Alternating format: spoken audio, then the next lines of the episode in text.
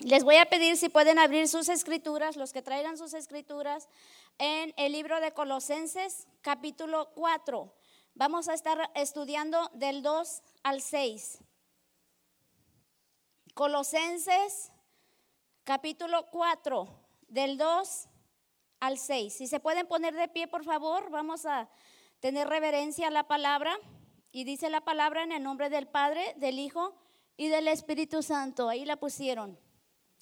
Perseverad en la oración, velando en ella con acción de gracias, orando también al mismo tiempo por nosotros, para que el Señor nos abra puertas para la palabra, a fin de dar a conocer el misterio de Cristo, por el cual también estoy preso, para que lo manifieste como debo hablar. Andad sabiamente para con los de afuera redimiendo el tiempo. Sea vuestra palabra siempre con gracia, sazonada con sal para que sepáis cómo debéis responder a cada uno. En esta hora, Señor, te damos las gracias por esta oportunidad, Señor, que nos das de estar aquí. Ponemos este tiempo, Señor, esta enseñanza la ponemos en tus en tu, en tu mano, Señor, y rogamos que tu Espíritu Santo imparta, Señor, esa bendición ah, sobre cada uno de mis hermanos. Toma control de este tiempo para que la palabra que sea hablada, Señor Jesús, sea con ese sazón, Padre Santo, con esa unción que pueda transformar las vidas. Que tu palabra en esta tarde haga lo que tenga que hacer, Señor, en nuestras vidas, en el nombre de Jesús. Aleluya. ¿Puede tomar su lugar, hermano? Puede ponerse cómodo, pero no se ponga tan, tan cómodo porque se duerme. Y yo de aquí sí lo estoy viendo, el pastor no dice nada, pero yo sí le voy a decir. ¿eh? Así es de que no se vaya a dormir ni nada, ponga atención. Si las citas que voy a estar dando van a estar apareciendo allí y si no están allí, entonces no trate de buscarlas, enfóquese, enfóquese nada más, porque yo soy así como un poco lenta y luego si usted se desenfoca, entonces no va a estar bueno esto. La razón que yo les dije que saludaran, salieran de sus lugares para para hacer algo diferente, es porque es verdad, cuando nosotros estamos atrás, nos saludan y vamos, salude, salude, salude, salude, pero solo a los que nos saludan. Y de repente no saludamos a todos, de repente saludamos nada más a alguien y, y como vemos a los demás, pero no, no los saludamos. El libro de Colosenses nos enseña a hacer cosas nuevas. Nos enseña, nos da instrucciones porque ahora somos nuevos creyentes y nos enseña a hacer cosas que antes antes no hacíamos, pero que ahora Pablo está enseñando cómo debemos conducirnos como cristianos, como convertidos. ¿Ustedes han cambiado cosas que antes hacían? Y han dejado de hacerlas y han añadido cosas que no hacían. Este es el libro de Colosenses. A mí me encanta el libro de Colosenses porque creo que es una, un, un directorio por donde nosotros vamos a ir caminando. Este libro de Colosenses nos dice cómo nos vamos a conducir en nuestra vida cristiana, porque es una nueva vida. Es una nueva vida. El libro de Colosenses, como ya estuvimos viendo en los estudios pasados, en el capítulo 1 nos enseña que Él es la imagen del Dios invisible. Él es el primogénito de toda creación. Eso es lo que nos enseña en el primer capítulo, ya lo estudiamos con el pastor. El segundo capítulo nos enseña sobre las falsas enseñanzas, sobre las falsas doctrinas. Y, cómo, y, eso todavía hay mucha gente que es engañada y Pablo está diciendo, no se dejen engañar. Y para no dejarnos engañar, nosotros tenemos necesariamente que conocer la escritura. Tenemos que conocer la escritura porque cuando no conocemos la escritura, cualquier persona que ni siquiera sabe se levanta y nos empiezan a decir enseñanza, nos empiezan a decir doctrinas y nosotros ahí vamos a caer porque no tenemos el conocimiento. Así es de que Pablo dice, conozcan, conozcan la doctrina.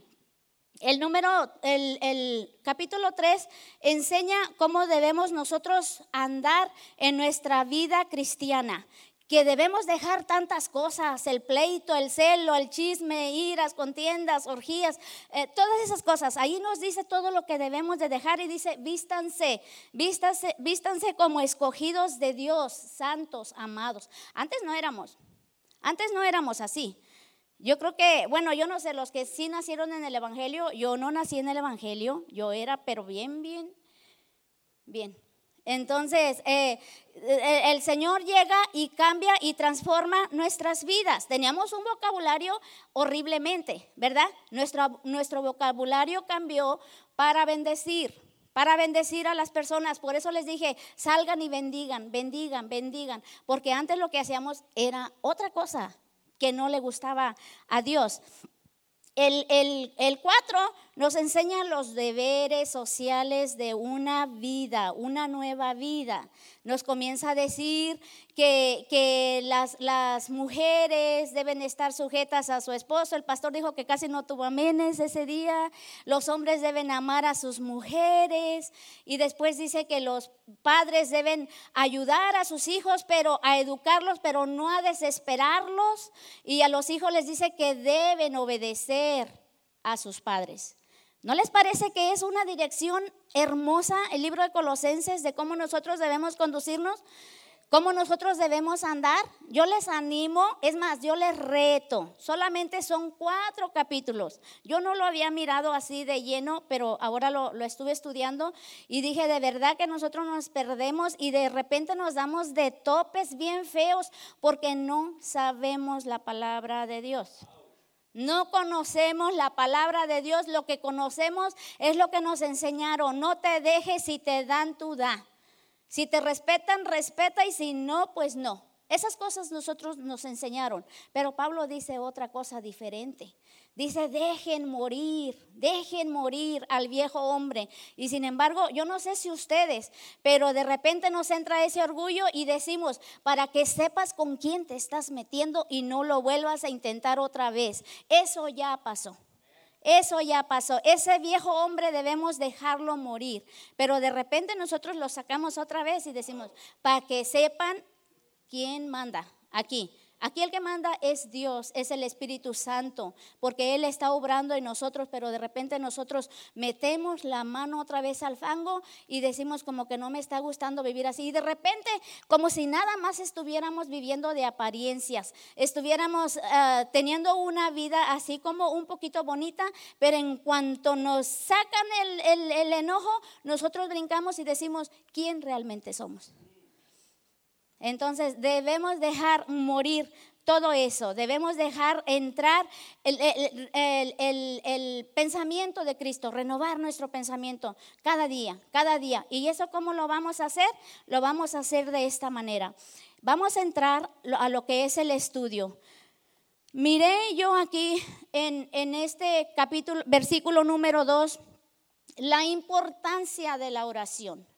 Esto es lo que yo miré aquí, la importancia de la oración. La oración es una arma que nosotros como hijos de Dios tenemos y es la única arma con la cual nosotros vamos a vencer todas las cosas que vienen del infierno.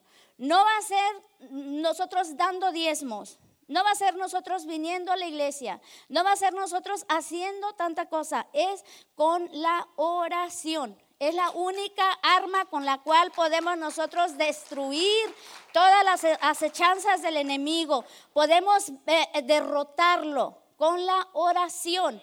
Jesús mismo tuvo un encuentro con Satanás y le dijo, en el nombre, por tu palabra, así dijo Jesús, la palabra dice, la palabra dice, nosotros no lo vamos a derrotar al enemigo por lo que hacemos o por lo que damos o por los años que tenemos o por lo chulo que somos. No, va a ser por la palabra, por la oración. Y nosotros tenemos que darle la importancia a la oración. Y la oración, pude mirar aquí que está dividida en dos en dos cosas, miren, una es una acción interna y otra es una acción externa. Y las dos tienen que ver. Las dos tienen que ver. Vamos a entrar Colosenses 4.2.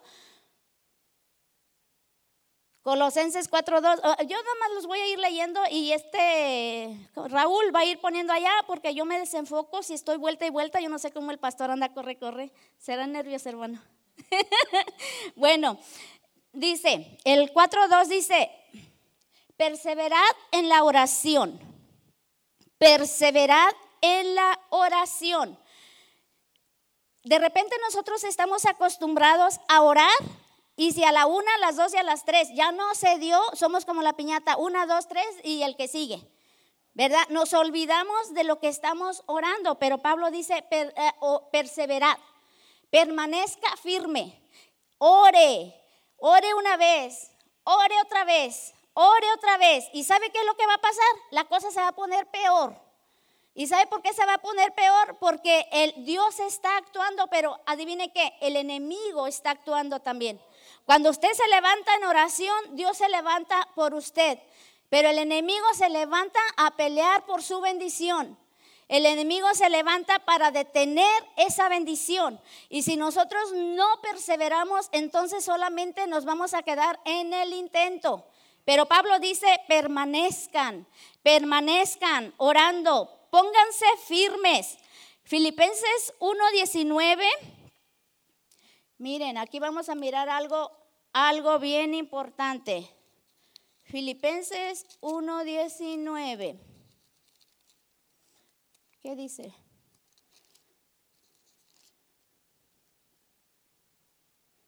Aquí está. Dice, porque sé que con vuestra oración, dijo Pablo, yo sé que con por vuestra oración y la suministración del Espíritu de Jesucristo, esto resultará en mi liberación. Pablo está preso. Y les está diciendo a la iglesia, ustedes permanezcan orando. No es por lo que ellos digan, no es por lo que ellos hagan. Yo sé que esto va a resultar para bien por la oración y por el Espíritu Santo. No importa la circunstancia que estemos pasando, a mí ahorita me acaba de suceder algo bien fellito y yo pensé que ya no iba a poder, pero eh, eh, Dios tiene todo el control y, y Él es el que hace que se realicen todas las cosas. Por eso dice, oren, oren, oren, oren todo el tiempo, porque todas las cosas suceden por la oración. Las cosas suceden por la oración, no es por otra cosa, suceden por la oración. Vamos a mirar una escena en Lucas 22, 31. Me voy a echar un trago de. Ahí aguante.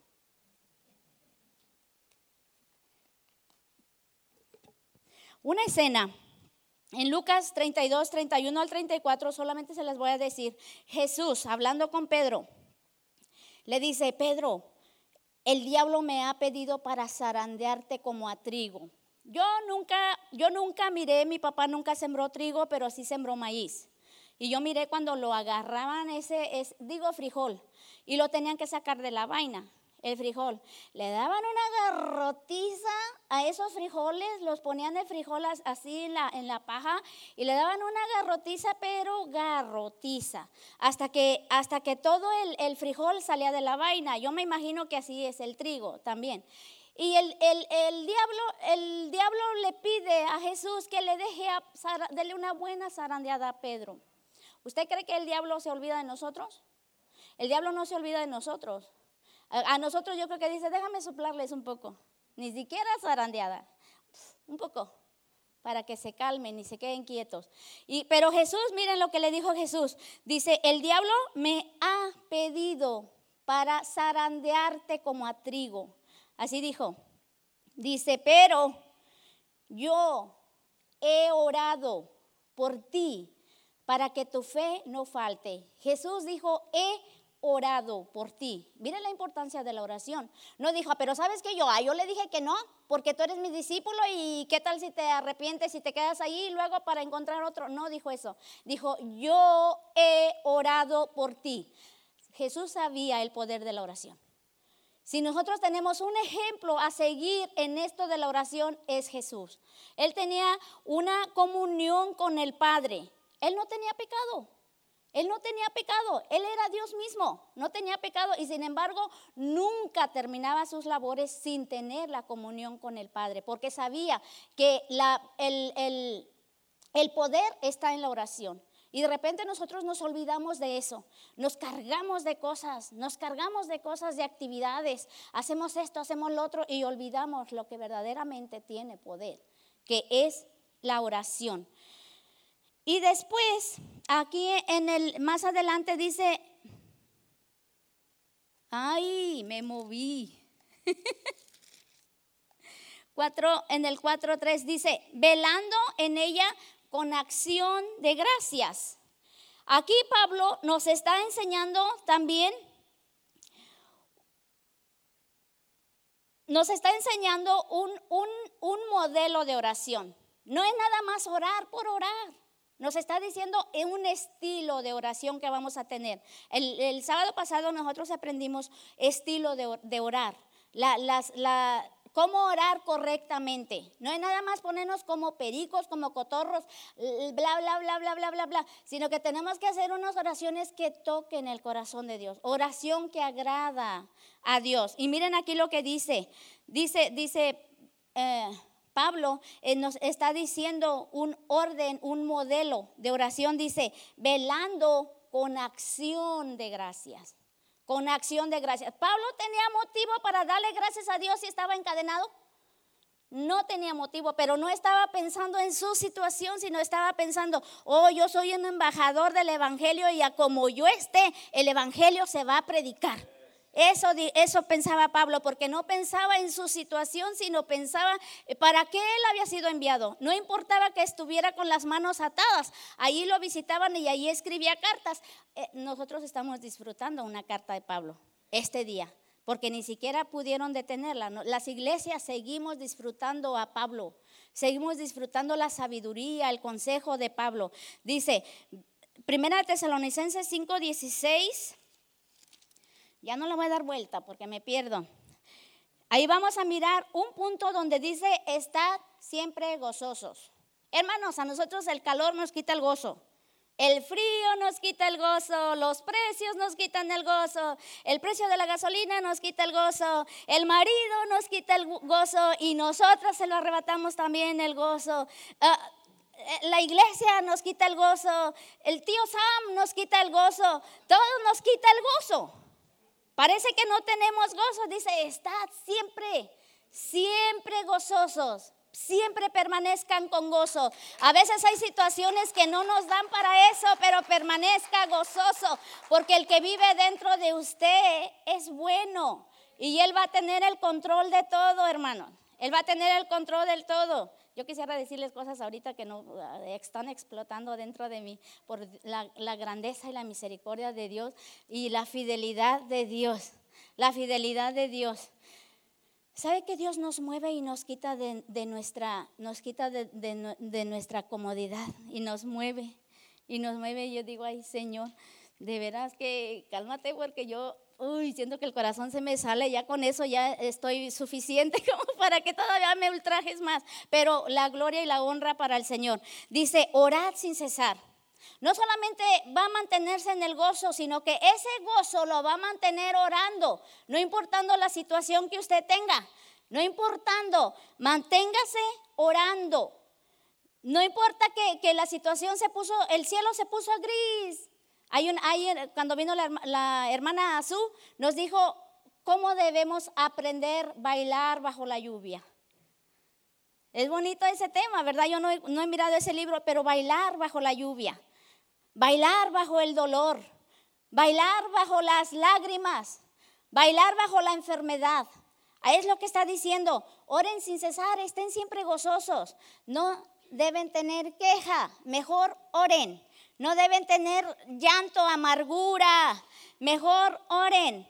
Y después dice, dad gracias en todo, porque esto es la voluntad de Dios. Dad gracias en todo. De repente decimos, pero ay, este, este Pablo de veras que decía esas cosas porque era soltero. Por eso decía esas cosas. Pero no, también los solteros sufren y pasan, y pasan cositas. No solamente pasan los dolores en, el matrimonio, en cosas mentales, físicas, espirituales. De, todo nos, nos ataca. Dice, porque esto es la voluntad de Dios para con nosotros en Cristo Jesús. Colosenses 4:3. Aquí estoy. Aquí estoy. Dice, orando también al mismo tiempo por nosotros. Ese es otro punto importante, hermanos. No debemos ser egoístas. al tiempo de orar. No debemos pensar en mi familia, en mi casa, en mí, en mí, en mí, en mí. Déjate usar por el Espíritu Santo para que te use como un intercesor.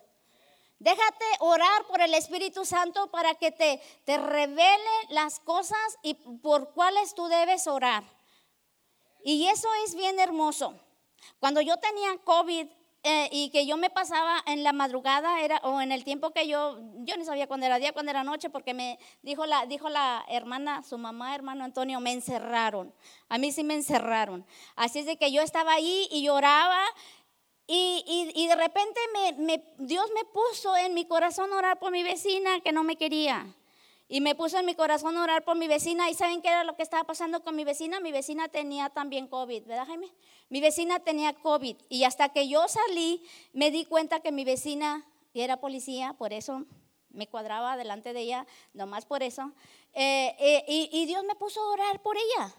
Entonces, cuando usted decide no ser egoísta, porque de repente hasta en eso somos egoístas, no queremos orar por alguien más, cuando comprometa su palabra en que alguien diga, pueden orar por mi familia porque acaban de tener un accidente y usted pone amén, ¿qué quiere decir amén? Póngase a orar por esa familia.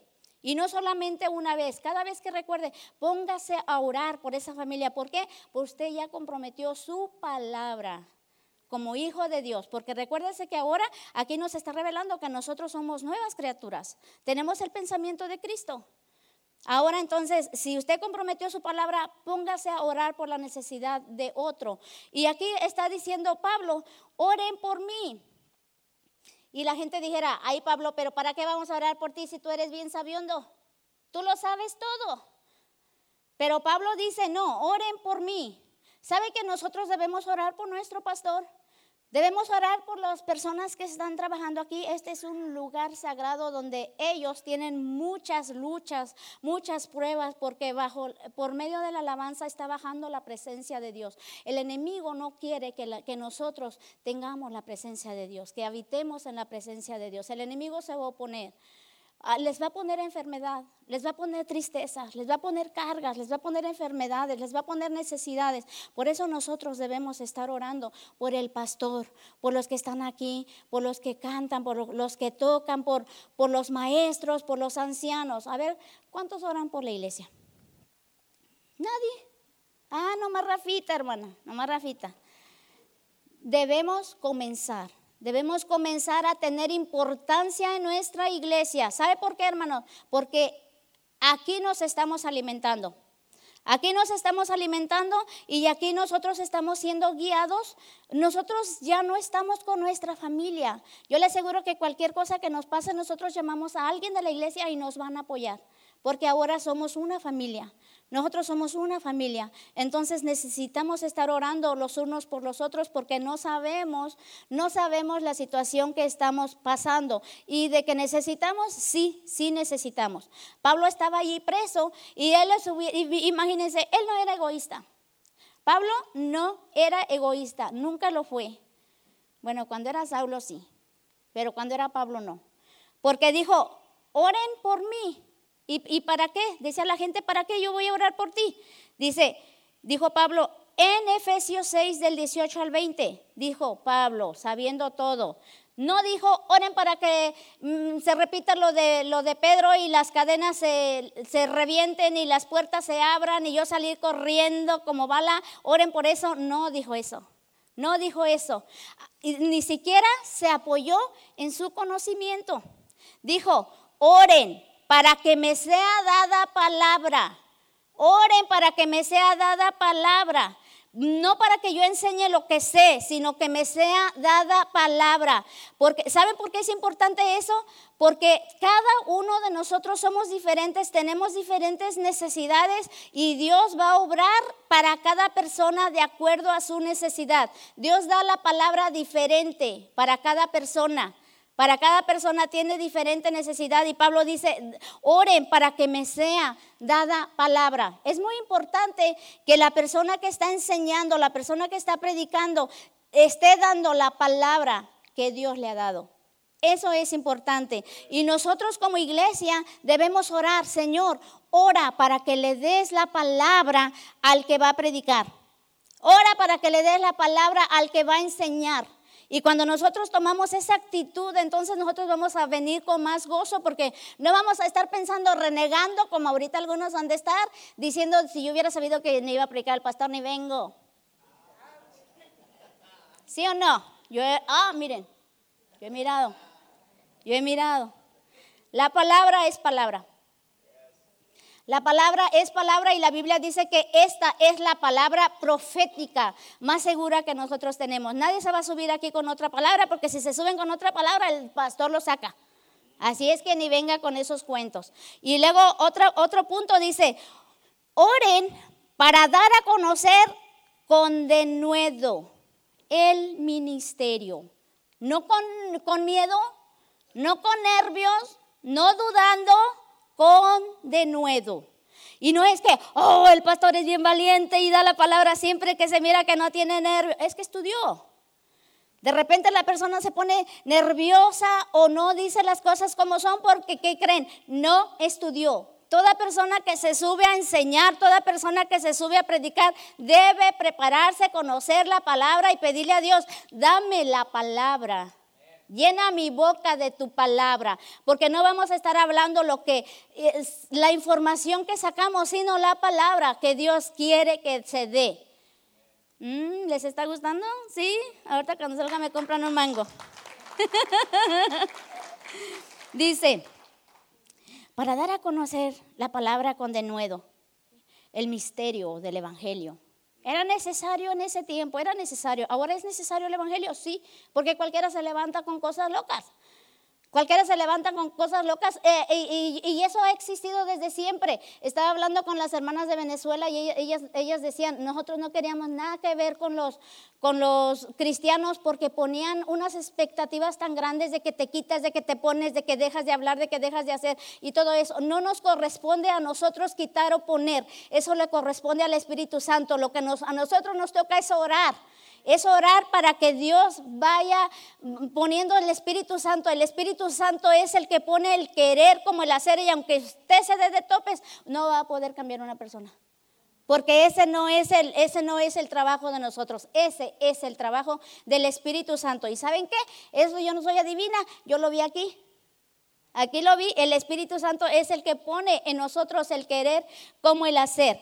Dijo Pablo, yo soy embajador de Cristo. ¿Cuántos de aquí son embajadores de Cristo? Que van anunciando la palabra.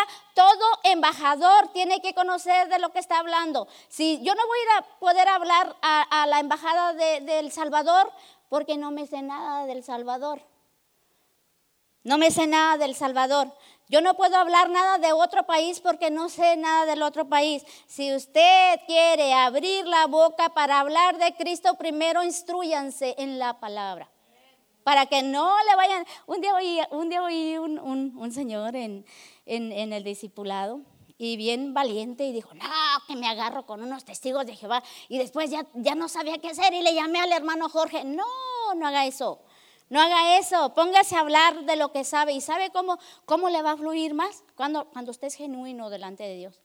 Cuando usted es genuino delante de Dios y usted eh, está viviendo lo que está hablando. No está hablando algo que no conoce, está ah, diciendo algo que usted ya conoce. Y vamos a mirar entonces, ¿cuál es ese misterio que, Pablo está diciendo, que lo va, a decir con, valentía, lo va a decir con, bien, bien harto valor. Tiene mucho que no decir esa palabra, con bien harto valor, con valentía. Va a decir el misterio. ¿Y cuál es ese misterio? Aquí está en Colosenses 1.25. Lean Colosenses, lean Colosenses, está bien hermoso. Dice, ah, dice, de la cual fui hecho ministro según la administración de Dios que me fue dada para con vosotros, para que anuncie cumplidamente la palabra de Dios, el misterio que había estado oculto. ¿Cuál es el misterio? ¿Cuál es el misterio que Pablo está diciendo? Dice, oculto desde los siglos y edades, pero que ahora ha sido manifestado a sus santos, a quien Dios quiso dar a conocer las riquezas de la gloria de este misterio entre los gentiles, que es Cristo en vosotros, la esperanza. ¿Saben por qué toda la gente se estaba levantando con, doctrinas y con todas esas cosas? Porque no conocían el misterio. Es, es Cristo y punto. Una vez que usted tiene a Cristo, no necesita que pagar mandas. Una vez que usted tiene a Cristo, no necesita que pararse de cabeza, no necesita que ponerse piedras en el zapato. Una vez es Cristo y Cristo es suficiente. Cristo es suficiente. Otro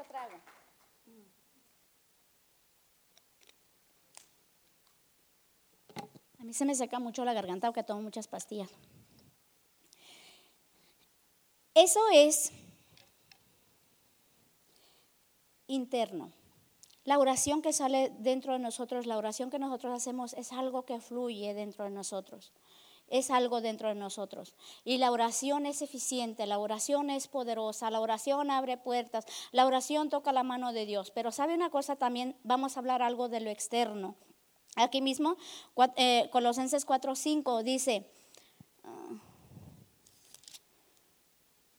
4.5 dice, andad sabiamente para con los de afuera. El comportamiento de nosotros, es verdad, la oración tiene mucho poder, la oración abre puertas, la oración es poderosa, Jesús enseñó la oración para todo, pero Jesús no tenía pecado. Él, era, santo, él vivía conforme a los mandamientos de Dios. ¿Sabe cuando de repente, sabe cuando de repente nosotros fallamos? Aquí dice, andad sabiamente. Y de repente cometemos el error de estar orando o estar mandando, oren por mí, oren por mí, hagan esto, pero están llevando una vida inadecuada, una vida pecaminosa, una vida que, que, que no agrada a Dios. Eso es prácticamente, nosotros estamos debilitando la oración. Dios quiere hacer, Dios quiere hacer por nosotros. Dice, toquen y les voy a, les voy a abrir, pidan y les voy a dar. Así dice, ¿verdad? Así dice. Pero Pablo dice, lleven una, una, anden, anden eh, sabiamente. ¿Y cómo vamos a andar sabiamente? Proverbios 1.7 dice, el principio de la sabiduría es el temor a Jehová. Nosotros no podemos andar caminando como cristianos y andar echando balas por todos lados teniendo una vida, una vida que no agrada a Dios, porque entonces no podemos venir a orar, no podemos pasar a hacer, a hacer vigilias aquí de oración y seguir teniendo la vida loca. No, Debemos de hacer cambios en nuestra vida. Acuérdense que aquí en el libro de, en el, en el capítulo 3, ahí dice, vístanse, vístanse del nuevo hombre, dejen las cosas viejas, dejen el viejo hombre, vístanse de lo nuevo, vístanse de humildad, dejen el orgullo, dejen el pleito, dejen la soberbia. Eso es, eso es dejar todo eso. Y, y vestirnos de humildad. Lleven una vida, una vida con sabiduría. Efesios 5, del 15 al 16, dice, mirad pues con diligencia, mira con diligencia por dónde andas. Dice, no como necios, no anden como necios. Yo creo que si alguien nos dice, actúas como necio, así le dijeron a la, a la esposa de, de Job, actúas como necia. Así dijo, así dijo Job, actúas como necia. Muchas veces nosotros actuamos como necios, miramos como necios, hablamos como necios y después nos venimos al servicio de la oración. Y eso no funciona. Por eso las cosas no están saliendo como son, porque no estamos siguiendo el orden que Pablo está diciendo. Nosotros podemos Podemos tener comunicación o podemos tener comunión con nuestros familiares que no son cristianos, pero no dejarnos llevar con sus palabras, con sus cuentos, con sus músicas, con sus bailes, con sus pláticas, con sus chistes. No podemos llevarnos mm, mm, en eso. Dice que nosotros debemos aprovechar el tiempo. No para estar echando rebane allí con la gente, sino para nosotros decir, somos embajadores y decir lo que nosotros sabemos. Lo que nosotros sabemos, eso es lo que vamos a hacer. Vamos a aprovechar bien el tiempo a donde estamos, en tu trabajo, en la tienda, en el hospital, cuando vas, a donde vayas, aprovecha bien el tiempo. No hablando de lo que tienes, de lo que anhelas, no, aprovecha bien el tiempo como embajador. eres un embajador, iglesia. Eres un embajador. Así es de que habla, Aprovecha, aprovecha que nada, que nada te detenga. ¿Sabes una cosa? La gente está ansiosa. La gente está ansiosa de saber ese misterio. Y el misterio es Cristo y Cristo suficiente. Dice, hablar siempre la palabra sazonada. No hay que ser tan simples hablando locuras, hay que hablar la palabra sazonada. ¿Saben que nos pueden decir verdades así en la cara?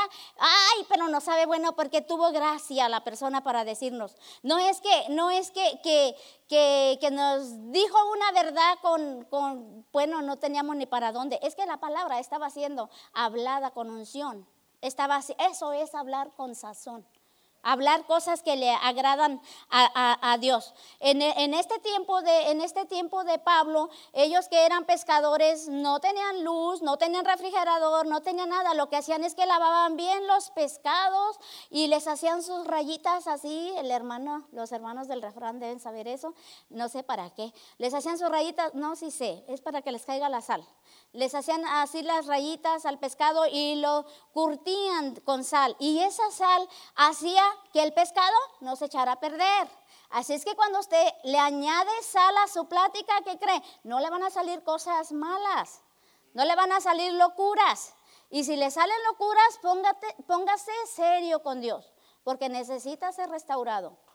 Porque de repente cuando decimos, ay, es que se me salió, se me salió, o, es que ya no aguanté, por eso dije, no, eh, si lo dijo es porque lo traía ahí y la vida la vida de nosotros como hijos de Dios no es detenernos un poco de decir las cosas y cuando se nos chispotea las vamos a decir no eso no funciona así porque si, si a nosotros una palabra se nos sale es porque la traemos en el corazón Debe de ser quitada de ahí, desarraigada de ahí, dejar ese vocabulario, ese pensamiento, esos deseos que, que tenemos ahí dentro del corazón y revestirnos, revestirnos de Cristo. Ya voy a terminar esto último y me bajo. Hay un impacto interno en tu corazón. Hay un impacto interno en tu oración. No la debilites con tu mala acción. Es todo. Que el Señor les bendiga y yo dejo al pastor aquí. Si hay alguna queja.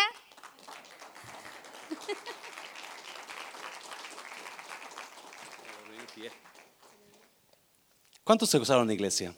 Un aplauso fuerte al Señor. Hazlo fuerte. No pensé que me iba a la mano, se me durmió mi pie. Póngase de pie, véngase al altar. Vamos a. ¿Cómo está